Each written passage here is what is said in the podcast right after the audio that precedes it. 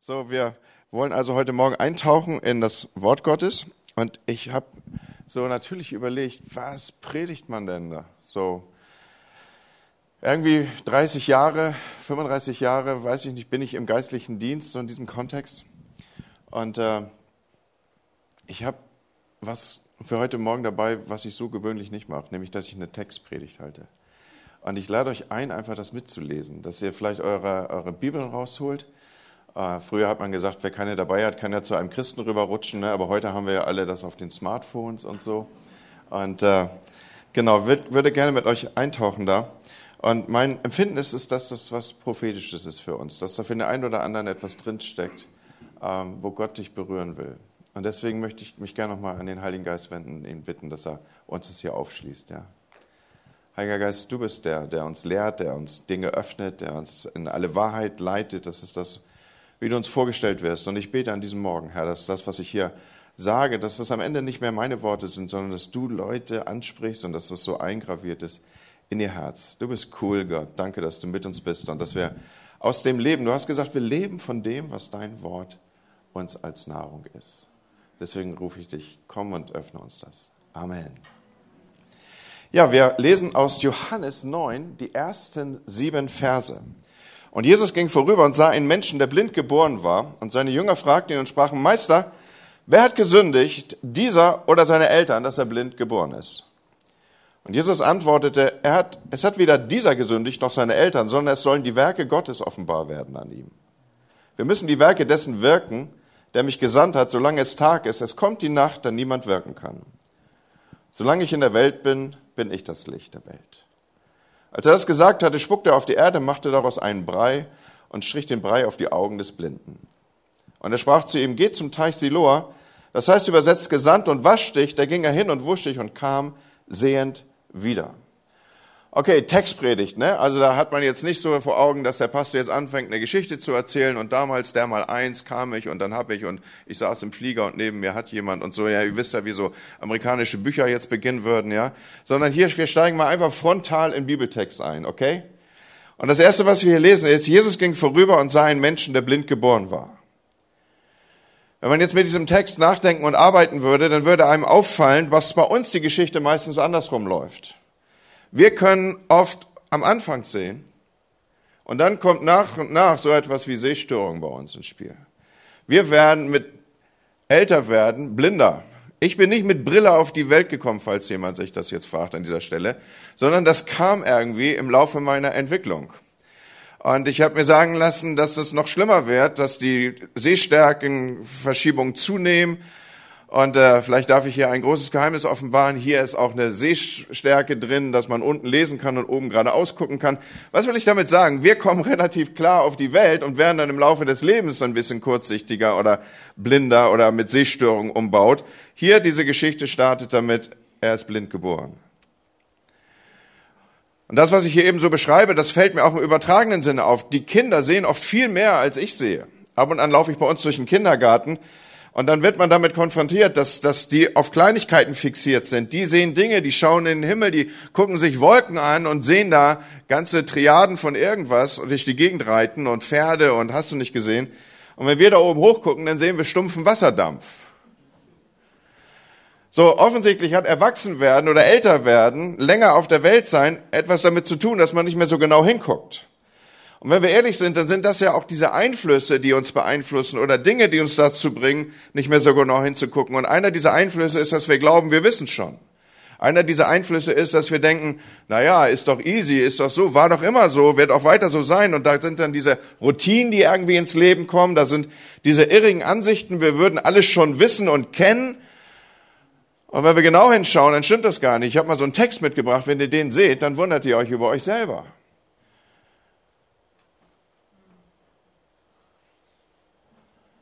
Nun, das war eine Stille bei einer halben Stunde, stand in der Bibel, ja. Wir nehmen Worthülsen auf. Wir gucken gar nicht mehr genau hin. Wir denken, kenne ich doch, kann ich doch lesen, ist doch easy. So, ich glaube, ihr wisst, was ich damit meine. So, wir haben so unsere Ansichten. Und hey, ganz ehrlich, lasst uns heute Morgen an diesem Punkt mal erwischen. Wir haben so unsere festen Bilder auf etwas. So muss es sein, so ist es. Und dann kann da irgendein Murks stehen, irgendein Durcheinander, irgendein Gewühle von Zeichen und Haufen von Buchstaben.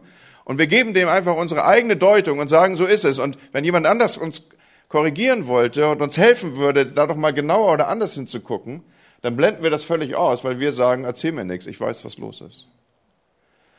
Und dann kommt ja da noch hinzu, dass wir in einer Welt nicht nur äh, das sehen, was wir selber wahrnehmen, sondern sie ist auch in hohem Maße davon abhängig, wie man uns die Welt zeigt, wie man sie uns erklärt, wie sie uns von Menschen gezeigt wird. Hey, das ist echt eine Sache mit dem Sehen. Ich glaube, wir können uns da heute Morgen an diesem frühen Zeitpunkt der Predigt einfach mal miteinander darauf einigen. Wir alle haben ein Problem mit Blindheit. Wir alle haben ein Problem mit Dinge wirklich zu sehen, wie sie sind. Jesus sagt an anderer Stelle einmal, ihr habt Augen, aber ihr könnt damit nicht wirklich gucken. Ihr seht, aber ihr seht nicht. Ihr habt Augen, aber ihr seht nicht. Offensichtlich kann man mit völlig geöffneten Augen im Dunkeln tappen. Und so heißt auch diese Predigt, die ich uns heute Morgen hier halte, im Dunkeln tappen. Vielleicht erwische ich dich an der einen oder anderen Stelle, wo du am Ende dieser Predigt realisierst, ey, da tappe ich echt im Dunkeln. Ich glaube, ihr kennt diese Geschichte, wo der kleine Prinz in diesem Kinderbuch sagt, man sieht nur mit dem Herzen wirklich gut. Und ich will dich heute Morgen dahin führen, dass du dein Herz aufmachst und dass du sagst, Jesus, lass mich mal einen Blick nehmen aus der Perspektive meines Herzens und, und nicht hier in etwas hineinhören, was ich von vornherein schon für mich deute und aufrufe. Wir haben alle ein Problem mit Blindheit. Und jetzt fragen die ihn die Jünger, ich gehe mal weiter hier, Meister, wer hat gesündigt, dieser oder seine Eltern, dass er blind geboren ist? Und hey, so eigenartig diese Frage auch sein mag, und wir, wenn wir vielleicht daneben gestanden hätten, so einen kleinen Rempler, ihr kennt ja diesen berühmten Corona-Rempler, wie man sich heute begrüßt, ja, also wir hätten vielleicht so einen Rempler ausgestoßen und hätten gesagt, ey, sowas fragt man nicht, oder schon gar nicht in der Öffentlichkeit, das darf man vielleicht innerlich denken, aber da doch jetzt nicht aus, rausrufen. Wer hat gesündigt? Er oder seine Eltern? Also es war klar, hier war irgendeine Schuld im Hintergrund. Und auch wenn wir diesem Reflex vielleicht nachgeben wollen, dass wir sagen, ey, tut man nicht, gehört sich nicht, fragt man nicht, so ist das doch nachvollziehbar, was hier stattfindet. Weil hier diese Frage entspringt dem Wunsch nach Sinn. Hier will jemand das verstehen, was hier passiert. Wir alle wollen eine Erklärung. Gerade auch in einer westlichen Welt glauben wir, wir könnten uns alles mit einem Ursache-Wirkungsprinzip erklären. Und wir sind dann ganz verstört, wenn wir feststellen, das klappt nicht immer. Und hier Leid ist ja hier das Thema oder die Konfrontation die hier auszumachen ist. Leid an sich ist ja schon schlimm, aber das Schlimmste ist ja, wenn wir Leid als sinnlos erleben, wenn wir sagen manchmal auch, wenn sinnloses Leid über uns hineinbricht. Und dann fragen wir nach dem Warum. Warum, warum ist hier Leid? Warum ist das so? Und wenn wir auf diese Frage eine Antwort finden wollen, wird dann, oder wir suchen die Antwort auf diese Frage, weil dann das Leid nicht weniger wird, aber dann wird wenigstens die Sinnlosigkeit weniger. Und die Welt bleibt, wenn sie nicht sinnlos ist für uns oder in irgendeiner Form verstehbar wird über diese Frage, damit wird sie für uns in gewisser Weise begreifbar, erklärbar und das gibt uns dann das Gefühl von Sicherheit. Und echt, Leute, ich glaube, im tiefsten Grunde suchen wir mit diesem Warum danach, dass wir das, was hier so reinbricht in unser Leben, in irgendeiner Weise ein bisschen erklären könnten, um uns wieder in einen Kontext von Sicherheit zu führen. Was habe ich getan? fragt vielleicht der Mann, der an Krebs erkrankt ist. Was haben wir getan, dass Gott uns so schwer straft? In unzähligen Varianten ist mir diese Frage schon begegnet, auch im pastoralen und seelsorgerlichen Kontext. Wenn ich schon leiden muss, dann will ich wenigstens den Sinn dafür verstehen. Und Leute, lasst uns hier mal kurz eintauchen. Die Frage nach dem Warum des Leids führt immer zu gnadenlosen Antworten. Ist dir das schon aufgefallen? Sie führt immer zu gnadenlosen Antworten. Die in der dritten Welt sind wahrscheinlich selber schuld, dass sie Hunger haben. Wer arbeitslos ist, ist wahrscheinlich zu faul. Wer psychisch krank ist, muss sich das selber zuschreiben.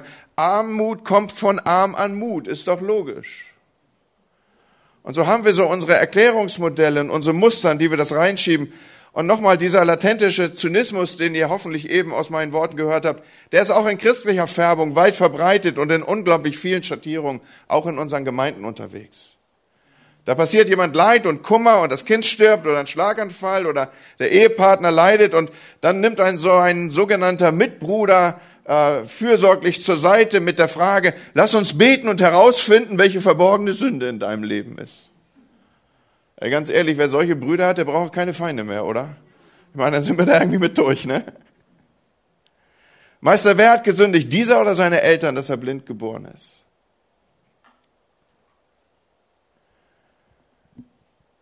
Wir haben so unsere Vermutung. Wer hat hier was falsch gemacht? Und Jesus sagt, niemand hat was falsch gemacht. Ist doch krass, oder? Also dieses, dieses westlich geprägte Ursache-Wirkungsprinzip hebelt Jesus hier mal so glatt aus. Und, und ich finde das irgendwie irre, wie er das macht. Er sagt, seine Eltern haben nichts falsch gemacht. Was natürlich, wenn man es auf die Goldwege legt, totaler Nonsens ist. Jede Eltern haben was falsch gemacht, oder? Oder gibt es hier irgendwelche Leute, die sagen, nö, also ich jetzt so und nicht so. Und dann heißt es ja auch weiter, er hat nicht gesündigt, was wieder totaler Nonsens ist. Natürlich hat er gesündigt, alle haben gesündigt. Aber Jesus macht hier was deutlich. Er sagt, Freunde, was Jesus hier sagt, ist, hört auf, da rumzuwühlen an diesen Stellen. Der Blick zurück, da ist vielleicht so ein kurzes Erkennen drin, was man an Fehler gemacht hat und man, man nimmt vielleicht als eigene Sehstörung jetzt hier auf, da kommt das also her, aber dann ist auch Schluss damit. Er sagt, hört auf, in dieser Schuldfrage rumzurühren. Hört auf, in dieser falschen Weise am Warum zu arbeiten. Lasst euch nicht auf die Vergangenheit festlegen und legt auch nicht andere auf ihre Vergangenheit fest. Schaut nicht zurück, sondern schaut nach vorne. Weder er hat gesündigt noch seine Eltern, sondern an ihm sollen die Werke Gottes offenbar werden. Und was Jesus hier macht, er, er, er nimmt uns mit hinein in einen Perspektivwechsel. Er sagt, es geht nicht um das, was hinten ist, sondern schaut nach vorne. Weder dieser hat gesündigt noch seine Eltern. Es sollen die Werke Gottes an ihm offenbar werden. Wie krass ist das denn? Und Jesus, er nimmt hier die für uns übliche Blickrichtung und er setzt die Frage nach dem Warum durch die Frage nach dem Wozu. Und das ist für den einen oder anderen vielleicht jetzt hier erstmal als kleiner und geringer Schritt auszumachen, aber es ist ein unglaublich wichtiger Schritt. Schaut mal nochmal, die Frage nach dem Warum führt uns immer in die Vergangenheit.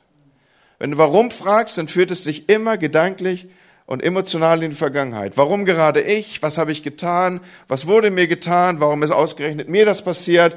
Das hätte ich vielleicht anders tun sollen. Die Frage nach dem Warum wendet sich immer auf Kontexte, die du nicht mehr verändern kannst. Und die Frage nach dem Wozu richtet sich hingegen auf die Zukunft und auf die Dinge, die du auf die du Einfluss hast, die du gestalten kannst und die du verändern kannst. Und so haben wir es hier mit einem so kleinen Perspektivwechsel zu tun, aber der dem ganzen Kontext hier eine völlig andere Sicht der Dinge gibt. Die Frage nach dem Warum, wer hat gesündigt, wenn du diese Frage für dich zulässig machst, dann bekommst du am Ende immer gnadenlose, heillose Antworten. Und wer die Frage nach dem Wozu stellt, was hat Gott damit vor, der wird Hoffnung bekommen und Perspektive. Und deswegen schaut Jesus diesen Blinden hier an und er sagt, dieser Mensch hat einen Auftrag. Das, was hier in diesem Kontext auszumachen ist, dieses Leid hat einen Sinn. Er schaut seine Blindheit an, die für die Menschen um ihn herum und seine Eltern, wahrscheinlich selbst für die Eltern des Blinden auf Sünde zurückzuführen waren. Und er sagt, diese Blindheit hat einen Sinn. Gott kann was Gutes daraus machen. Er kann im Sinne des Wortes Heil daraus wirken. Oder um es in den Worten von Jesus zu sagen, es sollen die Werke Gottes an ihm offenbar werden. Und das ist ja was, was wir oft nicht auf die Reihe kriegen, Freunde. Gott schreibt Geschichte mit Blinden. Gott schreibt Geschichte mit Leidenden. Gott schreibt Geschichte mit Armen, mit Bettnern, mit Sündern. Er schreibt Geschichte mit dir und mit mir, die wir im Dunkeln durch die Gegend tappen. Und die Jünger, wir würden es im weiteren Kapitel lesen können, ihre Nachbarn, die Pharisäer, die eigenen Eltern, alle waren der Meinung, dass Gott für die Sehenden da ist, aber doch nicht für die Blinden, noch nicht für die, die aus irgendeinem Grund jetzt hier infolge von irgendwas gescheitert sind. Er ist für die Korrekten und für die Religiösen und für die Anständigen da. Und Gott dreht das gerade um und sagt, nee, an den Blinden und durch die Blinden soll meine Herrlichkeit sichtbar werden. Und ich bin mir sicher, der Blinde hat es vielleicht anfänglich selber geglaubt. Gott ist doch für mich nicht da. Ich stehe unter irgendeinem Fluch, unter irgendeiner Form von Strafe. Und jetzt nimmt Jesus diesen Mann hier und er adelt ihn vor aller Augen.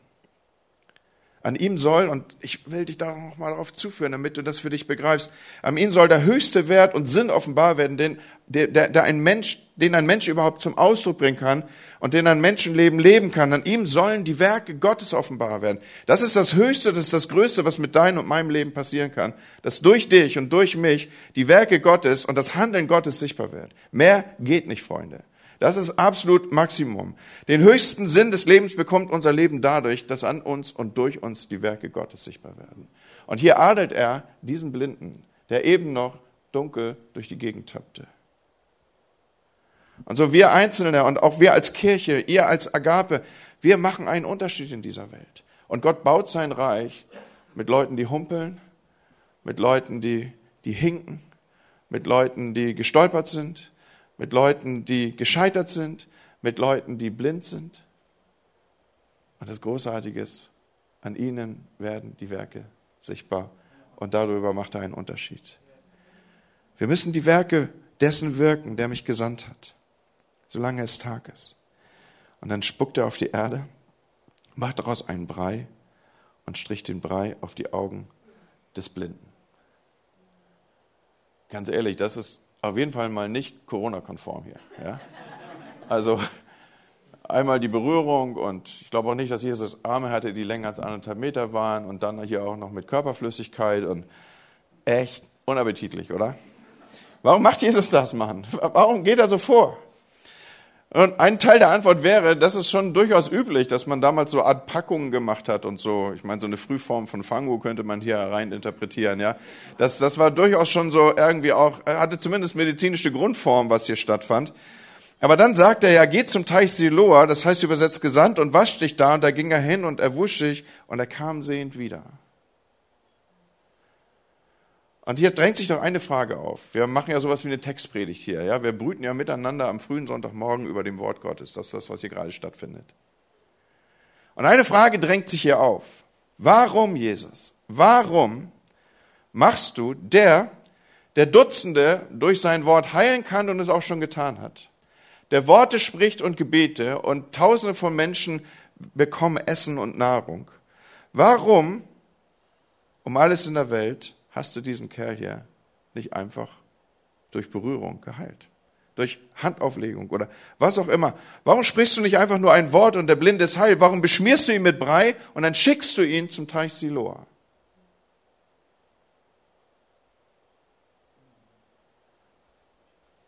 Und ich wünsche mir so sehr, dass jetzt hier sich sowas umlegt und jetzt die nächsten Worte, die ich spreche, dass das nicht mehr unbedingt ich für dich bin, sondern dass du dein Herz so weit aufmachst, dass, dass der Heilige Geist da reinspricht gerade. Was Jesus hier macht mit dem Kranken ist, er sagt, du musst jetzt was tun, was du noch nie gemacht hast. Mach mal was, was du noch nie gemacht hast. Das ist übrigens Glaube, Leute. Glaube macht Dinge und lässt uns Dinge tun, die wir noch nie gemacht haben. Und Glaube macht manchmal auch Dinge, die man nicht versteht. Ich bin ziemlich sicher, das war außerhalb des Verständnishorizontes, was hier gerade mit dem Blinden passierte und für ihn passierte. Und Glaube lässt uns auch Dinge machen, die erstmal überhaupt keinen Sinn machen. Und im Übrigen nicht nur das, was hier an den Blinden passiert, sondern auch die Kiste mit dem Teich Siloa war in keiner Weise logisch. Wir können uns ja jetzt hier hinein versenken und denken, ja, ja, Mensch, hat man halt so gemacht und dann ging man halt dahin und dann wurde man da halt gesund. So, wenn man einen Teich aufsuchen wollte, an dem man gesund wurde, dann suchte man den Teich Bethesda auf und nicht den Teich Siloa. Der war in keiner Weise, auch nur ansatzweise, für irgendwelche Heilungskräfte bekannt. Jesus schickt ihm im Gegenteil in die ganz falsche Richtung. Man wusste, dass am Teich Bethesda waren die, die darauf warteten, dass ein Engel das Wasser berührt und dann konnte man da gesund werden. Aber der Teich Siloa war in keinster Weise, in irgendeiner Form, auch nur annähernd in der Geschichte mal irgendwann erwähnt worden als etwas, wo man gesund wird. Warum um alles in der Welt schickst du den Kerl zum Teich Siloa? Und im Übrigen, warum machst du ihn nicht einfach gesund, Jesus? Und ganz ehrlich, Freunde, weiß ich auch nicht. Aber vielleicht wusste das der Blinde. Manchmal müssen wir, um wieder klar sehen zu können, um, um, um diesen Moment zu erfassen, wo wir angefangen haben, Dinge nicht mehr deutlich zu erkennen, wo wir anfingen, geistlich blind zu werden, manchmal müssen wir an den Ort zurückgehen, wo er das angefangen hat. Und wieder einen anderen Blickwinkel, eine andere Sichtweise, einen, eine andere Perspektive aufnehmen. Vielleicht wissen wir nicht, warum Jesus ihn nach und zum Teich Siloa schickt, aber vielleicht war da irgendwas passiert und der Blinde weiß sofort, was los ist. Und vielleicht weißt du auch gerade um so einen inneren Punkt, der hier Berührung findet, wo, und während ich das hier ausspreche, wo du denkst, ja, da hat sich was verschoben bei mir in meiner Sichtweise. Da fing ich an, Dinge anders zu betrachten. Da, da habe ich, wenn ich ehrlich bin, meinen Blick auf Gemeinde und Reich Gottes verändert. Da haben sich Perspektiven verschoben, da haben sich Gewichtungen verschoben. Da habe ich angefangen, nicht das Reich Gottes zuerst oder auf einmal mich in den Fokus zu nehmen. Und versteht ihr, was ich meine? Ich spiele hier ja nur mit den Bildern und Begriffen und, und mit Dingen, wo der Heilige Geist dich antippen kann und sagen, ey, pass auf, da hat sich was verschoben bei dir. Das war mal anders, dein Blick war mal anders, deine Perspektive war mal eine andere. Und während ich so das hier ausspreche, glaube ich, jeder von uns hat so einen Teich Siloa, wo er mal zurückgehen sollte und mal gucken sollte, ist da was, hat sich da was verschoben bei mir in meiner Betrachtung oder in meinen Blickwinkeln?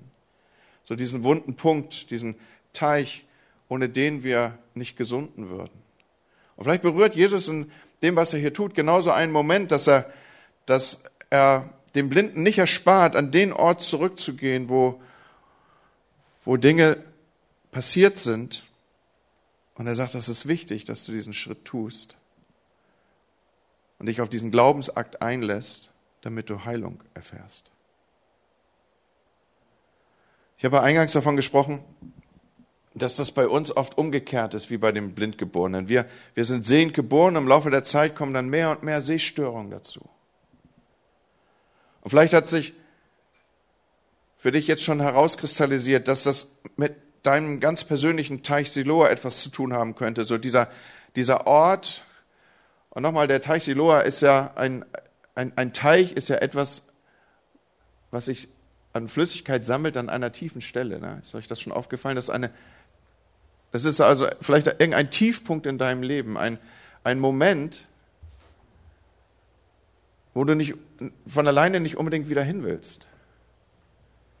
Aber vielleicht hast du für dich realisiert, dass deine, deine Veränderung im Sehen, im, deine Veränderung im Blickwinkel, deine Verschiebung, deine Sehstörung, vielleicht auch deine geistlichen Sehstörung, dass die etwas zu tun haben könnten mit so einem Ort, der in der Tiefe liegt, wo du nicht wieder ran willst. Könnte Dinge sein, wie wo du jemand nicht vergeben willst oder wo Verletzung oder Bitterkeit ist oder wo du an Sachen festhältst oder wo du an Wegmarkierungen falsch abgebogen bist von den Wegen Gottes und jetzt kannst du nicht mehr sehen, wo du eigentlich hin willst und du weißt auch nicht mehr, wo du bist. So, warum schickt Jesus uns an diesen Ort zurück?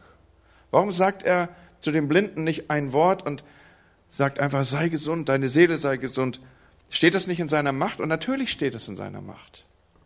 Aber was nützt es, unsere Krankheit zu heilen, ohne die Ursache dafür aus dem Kontext zu nehmen? Und Freunde, nochmal, egal mit welchem Leid oder mit welcher Sünde oder mit welchem Gebrechen du vielleicht hier vor mir sitzt in diesem Gottesdienst, es kann zu etwas gut sein. Gott kann und will Heil daraus schaffen. Das Ding ist nur, wir müssen vielleicht mal Wege gehen, die wir nie gegangen sind. Uns zurückwagen im Dunkeln. Denn es war ja ein dunkler Weg für den Blinden. Wir müssen ihm das hinhalten, was uns so schwer ist. Und irgendwo in diesem Leben gibt es einen wunden Punkt.